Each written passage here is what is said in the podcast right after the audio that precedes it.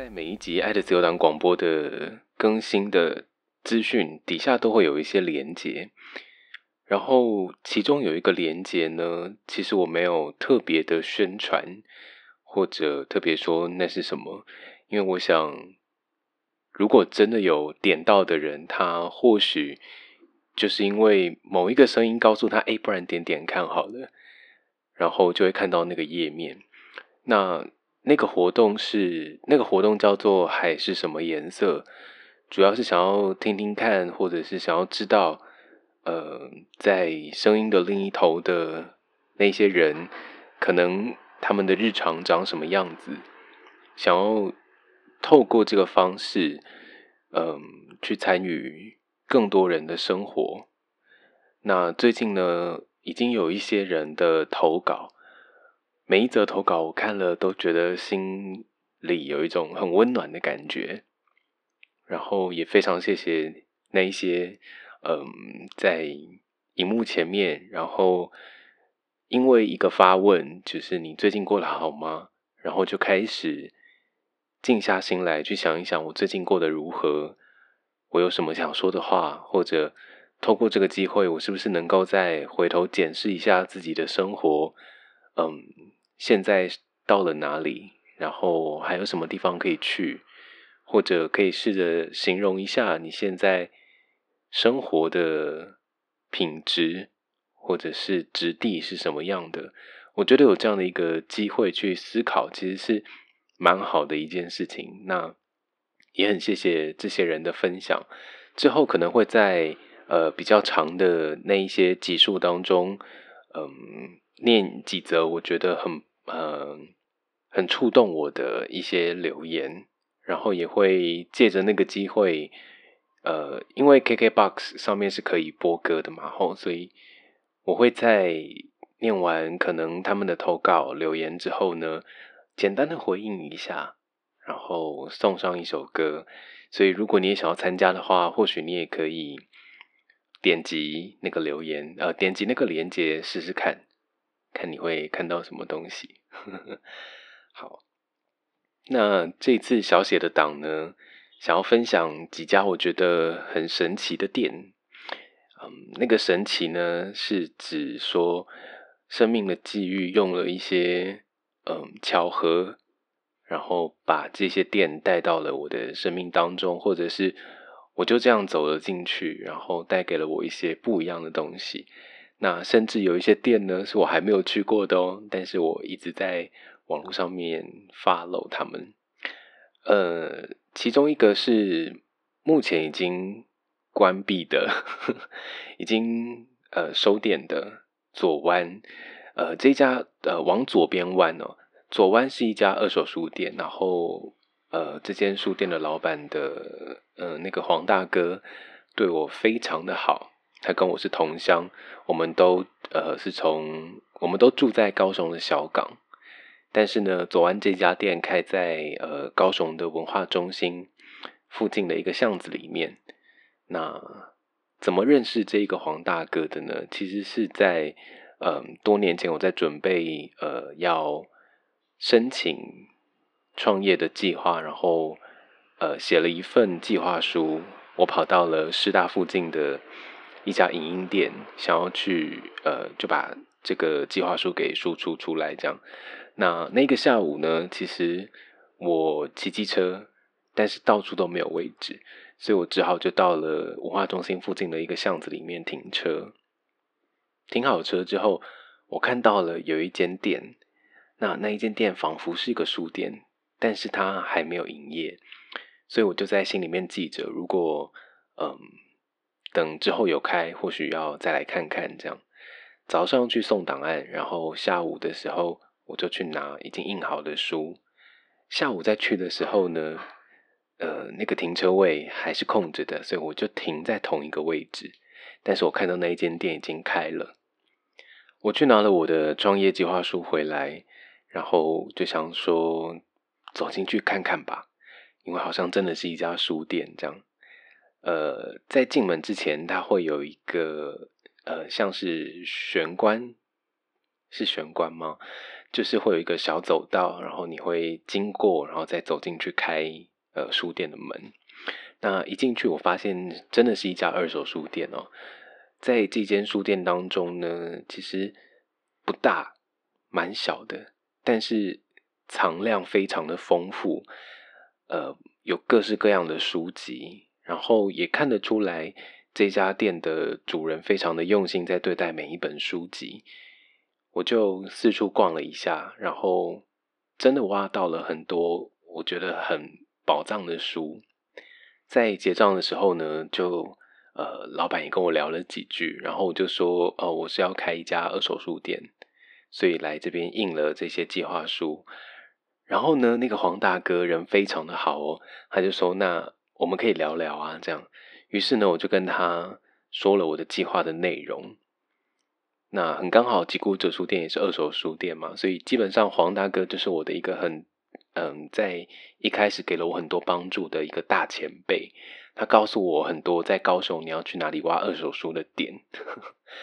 当时这一份，嗯，这份缘分吧，我觉得是很刚好，然后也非常幸运能够有这样的一个交流，然后就开始回去想，如果当时。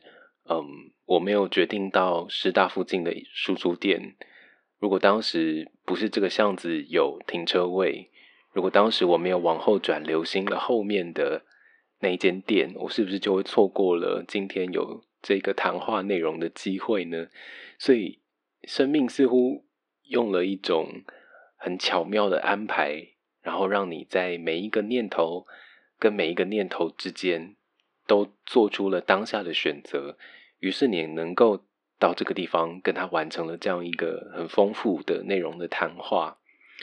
在那个时候，你会觉得生命好像一直都嗯用一种暗示的方式吗？或者说，呃，他总是能够带着你到对的地方。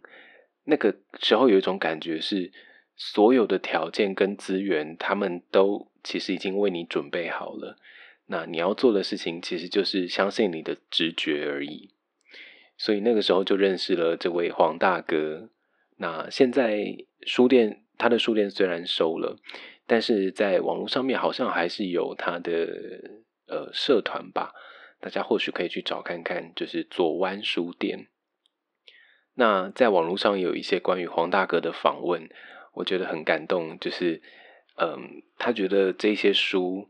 或者是呃这些文字，他对待他们就像是对待另外一半一样，有一种很细心，然后很妥帖的一种温柔在里面，有一种像是写情书一样的那样的缜密跟有耐心的在对待这些二手书。我觉得那一个访问蛮浪漫的。除了这位黄大哥之外呢，还有一位叫做阿文大哥。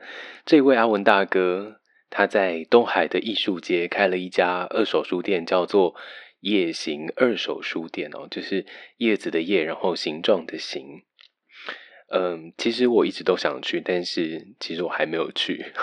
嗯，因为东海实在太远了，所以可能要找一嗯找一段比较有空的时间哦。那我是怎么样认识这一位阿文大哥的呢？其实我是在网络上面，我在一家我在露天的拍卖场上，呃，认识了一个卖场。那这个卖场它就是在卖二手书哦。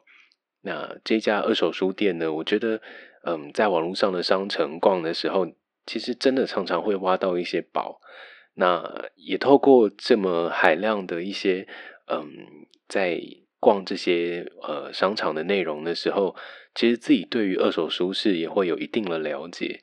呃，比方说什么样的书，嗯，是很常见的。那什么样的书又是绝版，然后很珍贵的书？然后他们珍贵之处在哪里？呃，内容吗？作家吗？或等等的。那这些在商场上面浏览的这些经验。然后之后也从这个呃这个商场买了一些书回家。那当时因为我好像是嗯可以寄送，然后也可以呃当场拿吧。然后因为我觉得那些书还有，就是我觉得这个商场的量卖的量好多，所以很好奇，呃，是不是有现场可以去挑书这样？于是呢，我就跟卖场的老板说，呃，我是不是可以到现场？我先留这一些书，然后我到现场再去看其他的。那也就是因为这个缘分，我认识了阿文大哥。阿文大哥也知道我在呃，就是西区开了一间二手书店。他自己会常常骑着摩托车到市区来送书，所以有时候呢，就会来到我当时的店里面坐坐。这样，每次一来，他就会说啊，波吉吉啦，然后我们就会到书店外面去，这样，然后就开始闲聊啊。阿文大哥总是看着那时候书店里面的陈设，就开始会聊他的经验，就是跟我说：“哎，这边可以怎么弄啊？卖一些咖啡啊什么的，做一些不一样的尝试啊，对不？哈。”但就是有一种很像，也是很前辈的，但是是一种很宽容的在照顾你，然后总是有一种像爸爸的感受，就是。他的关心没有这么明显，但是你知道他很关心你，所以他常常都会一直来。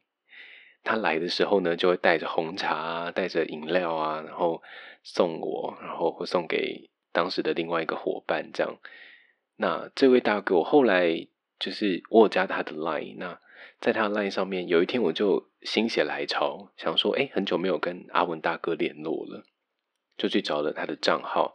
我发现他的大头照换了，然后就换成他现在这个夜行二手书店的 logo，然后就去脸书上面找，然后就发现，哎，真的要开幕了耶！就在好像今年八月的时候吧，还是更早，有点不太清楚了。不过就真的有他的脸书专业这样，然后就开始发喽。然后有一天有一则那个发文，我觉得很可爱，应该是小帮手发的。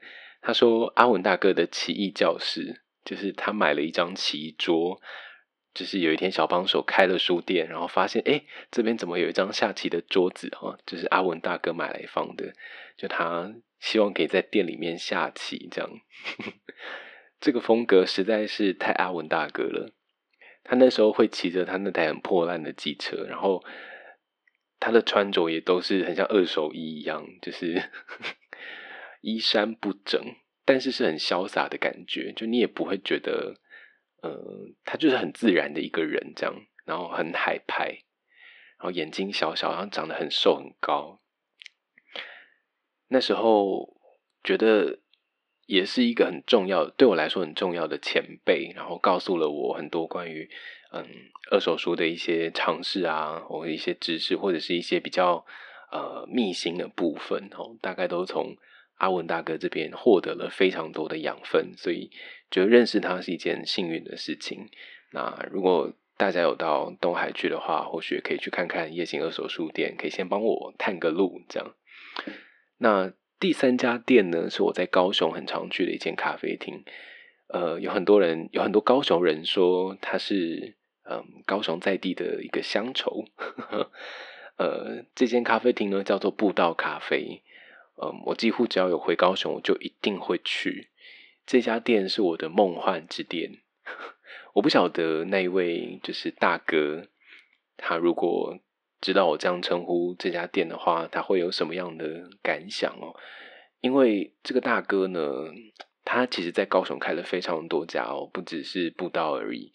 比方说半九十啊，或者是呃，他楼上的爵士酒馆，都是他的经过他。的打造这样，那步道其实，在高雄已经非常久的一段时间了。步道咖啡呢，它的里面的装潢啊，或者是它的呃那个叫软装潢吗？我 总觉得就是有一股氛围。那那个氛围其实也是我自己在书店里面很想要嗯试着揣摩出来的一个东西。那我知道。这些风所谓的风格，或者是所谓的嗯一个人的思想的展现，其实是没有办法模仿的。那我想要模仿，或者是靠近这家咖啡厅的那个东西，应该说是嗯他在思想上面的重量哦，或者是他想要透过一家店的存在的临在，他想要说一个什么样的故事？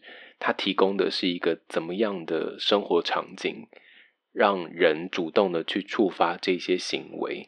比方说，一家咖啡厅，它如果是一间有很多藏书的咖啡厅，好了，那它提供的服务或者是它的食物、它的饮料是能够让别人久坐的，那或者是它。椅子的舒服程度，桌子的高度，呃，灯光的昏暗或者是明亮，或者是他提供给呃每一位可能正在看书的客人一盏独立的小灯，这些很细致的服务，其实都在呈现一个咖啡厅他想要做到的，他想要提供给这个城市里面的每一个人什么样的背景跟场合，他想要给的就是一个一段。阅读的时间，那并不是说他的餐或咖啡就不好哦，还是非常好吃，就是还是很棒。所以你有各种理由可以留在这里。那那个时候我很常就是去逛完了高雄的呃书店，呃，比方说附近还有一家三鱼三鱼书店嘛，哈，我就会去逛完呃逛完书店之后到步道咖啡座。我在那边最常呃应该是在。当兵的时候，如果我有放假，我就一定会到这里来，然后就会带着一本书，然后我可能会坐一个晚上吧，两个小时、三个小时，可能更长也不一定。那有时候咖啡就会续杯这样，所以那个时候我觉得能够用一段这么长的时间，然后再耕耘所谓一个地方的精神性，是让我觉得很佩服的一件事情。后来呢，我也其实有到半九十打工过，所以呢，其实我是认识大哥的。不过，嗯，大哥其实是有点距离感的人啦，就是我不太敢跟他聊天，然后觉得他是一个很，嗯，有点难以靠近的一个人，然后脸总是有点严肃这样。不过呢，后来我开店之后，大哥在某一天晚上，呃，某一天下午就来到我的书店。他是意外经过的，他根本也不知道我是谁，他根本也忘了这样。那但是我认得出来他是大哥嘛吼。那他逛了书店之后，他就买了我的伙伴的呃木板的画。他说这真的是宝贝，就是只是没有人看见了，但是他看见了，他就一定要买回家这样，所以他就买了伙伴的画这样。其实呢，在半九时工作那段时间。嗯，我们放的音乐是有很严格的要求的，就是只有那几张专辑是可以播放的哦。那一部分也是因为，呃，我们要兼顾到所谓店里面我们要呈现的那个氛围是什么。但是呢，我有一阵子就蛮叛逆的，我放了一些很吵的歌，是真的很吵哦。比方说《剪刀姐妹》，有一天晚上就是。大哥突袭，然后来不及，就是换掉那个专辑，这样，然后大哥一进来就气冲冲，就说这专辑谁放的？我就自首说是我这样，然后就赶快把它换回来。但大哥也没有多说什么，但就是脸一副很严肃的样子。嗯，好，所以我觉得。这一些人，比方说左岸的黄大哥、夜行书店的阿文大哥，还有步道咖啡的的大哥，这样，我觉得这些人有一些很共通的特质。他们的特质是，他们愿意花一段长的时间，然后在一个领域里面，用各种不同的方式去把自己所谓的精神性给带出来。然后我觉得这样的一个坚持，或者是这样的一个行为，其实是很值得尊敬、很值得学习吗？或者是值得被看见的一件事情。所以，如果你们有到了嗯这些地方，我想不妨也可以在这些场所里面待久一点，然后试着去想一下这个场所。它想要带给你的是一个怎样的想象，或者是怎样的感受？我觉得从观察一间店，其实可以看到很多细节的。那这样的观察，我觉得会有呃，如果你用了一个比较嗯仔细的，或者是一个比较跳出来看的一个眼光，然后你其实是想要认真的感受这间店，你带着这个前提去的时候，我觉得你的收获其实是会比。嗯，你没有想太多，然后就哎进来看一下，其实是会有很多很大的不同的。嗯，好，今天小写的档说了这三家店，之后如果还有什么想分享的，我们就下一集小写的档再见喽。